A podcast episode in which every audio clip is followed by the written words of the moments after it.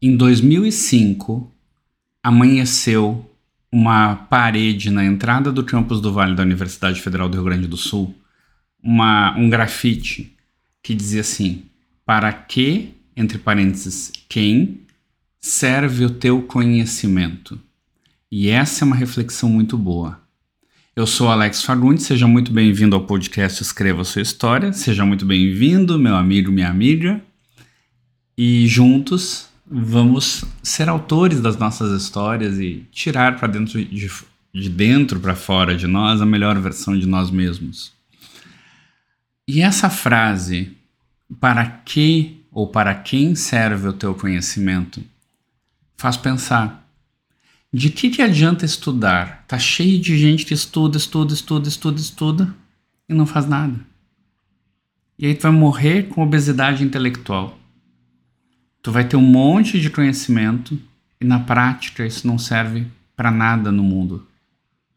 E não vamos longe, né? Qualquer conhecimento, a ciência só não só evolui com a contradição, com gente questionando, com gente dizendo isso, com gente dis, uh, discorrendo. Se for uma pessoa só fazendo ciência, ela não faz.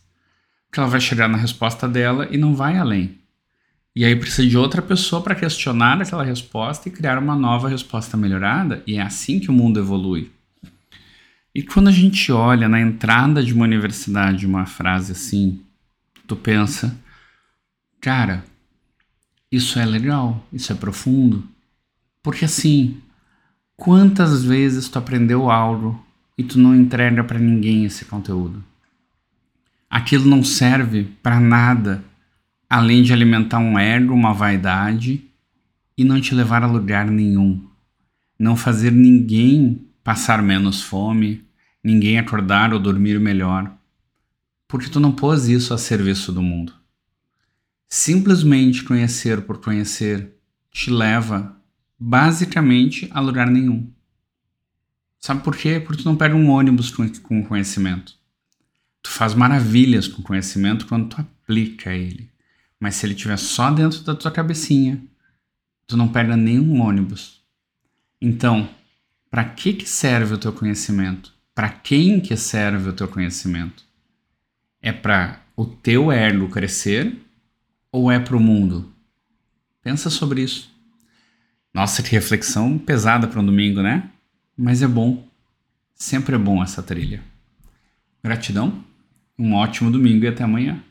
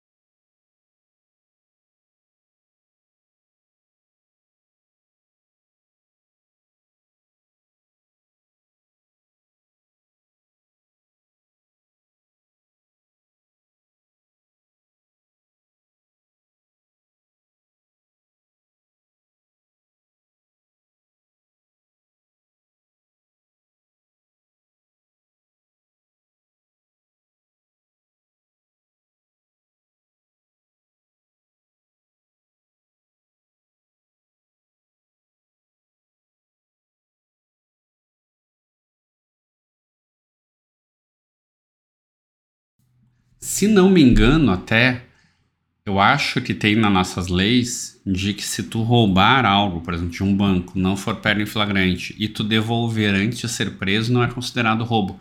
Não tenho certeza se é ou não, mas foi uma coisa que alguém me disse uma vez. Eu não quis testar, sabe? Não, não tá no meu sistema de crenças que é bom roubar, mas tudo bem. Fica a informação.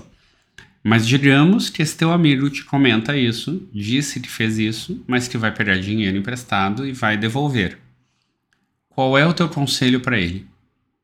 Nossa, talvez tu tripudie e critique ele muito. Talvez tu consiga se separar de que, tu, de que ele é um funcionário de uma empresa e poderia ser o teu funcionário te roubando. E não, talvez tu olhe para ele e diga tu tem que te entregar porque tu fez algo errado e com isso, talvez tu não esteja vendo a situação em que ele está. E olhando também que ele tá te dizendo que quer devolver o dinheiro. Tu não sabe. Tu nem parou, por talvez o, o teu olho tenha ficado vermelho de raiva antes só de pensar no roubo. E eu não tô dizendo que tá certo roubar, eu não tô fazendo julgamento moral ou legal. Vamos pensar sobre isso. O que eu tô dizendo é um exemplo fictício para tu entender a ideia. Quando tu olha alguém que está analisando de fora, de forma imparcial, a pessoa, a pessoa não tem que dizer se tu tá certo ou errado. Ela, te, ela tá no papel de te dar um conselho, de olhar e dizer, olha, se tu devolver, talvez não dê problema. Se tu te entregar, talvez aconteça isso, isso e isso.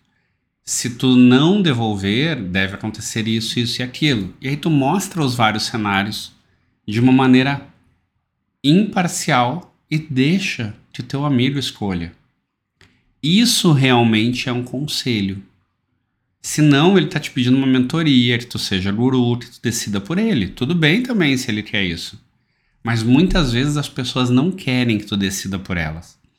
Então mostra os cenários e diz: olha, se tu quiser ir pra cadeia, fica com dinheiro. Se tu não quiser ir pra cadeia, tu pode devolver o dinheiro antes que te pedem, ou tu pode te entregar na polícia. E aí tu vai ser réu primário, sei lá, entendeu? É um exemplo, uma ideia que veio na hora, assim. A grande questão é, tu tens que ser o máximo imparcial, e isso é muito difícil. Então, quando tu quiser realmente ajudar alguém, deixa que ela decida. No máximo, dá o apoio emocional que a pessoa precisa, mostra os cenários para aquela pessoa e quem vai tomar uma decisão é ela.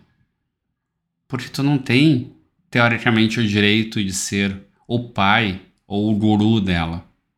Na verdade, tu tem a obrigação moral, e também não tem, né? De dar o conselho da melhor forma possível. E se tu conseguir, ótimo. Se não conseguir, tudo bem também. A pessoa vai perguntar para outros também, não, não, não te estressa. Não sei como é que tu dá exemplos ou conselhos para os outros, não sei se isso te ajudou. Se te ajudou, passa para mais gente. Se não te ajudou, tudo bem. Talvez não fosse para ti. E amanhã a gente conversa de novo, tá bom?